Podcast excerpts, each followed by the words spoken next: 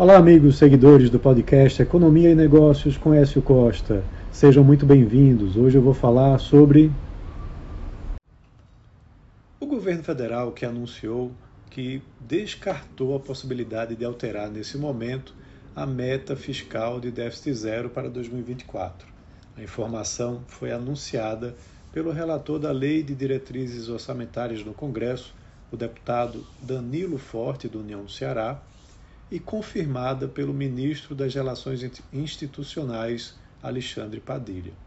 Essa meta fiscal prevê que no ano que vem o governo gastará apenas o que arrecadar e o que tiver em caixa, ou seja, sem aumentar a dívida pública para cumprir gastos e investimentos.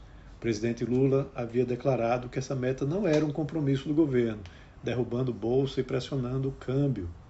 Até o momento, representantes do governo vinham comentando que a meta poderia ficar em 0,5% a 1% do PIB em termos de déficit para 2024.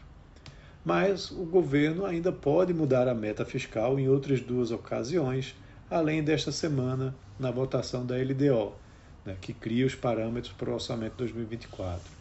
No fim do ano, quando será votado de fato o orçamento de 2024, ou em março do ano que vem, quando o governo apresenta o relatório de receitas e despesas do primeiro bimestre e, se julgar necessário, bloqueia verbas para garantir o cumprimento da nota, da meta.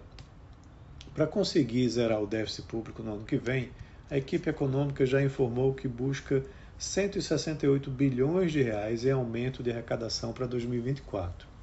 A proposta de orçamento do ano que vem já inclui diversas medidas de aumento de arrecadação, mas até o momento a expectativa de aumento de receita total tem ficado em 114,4 bilhões de reais.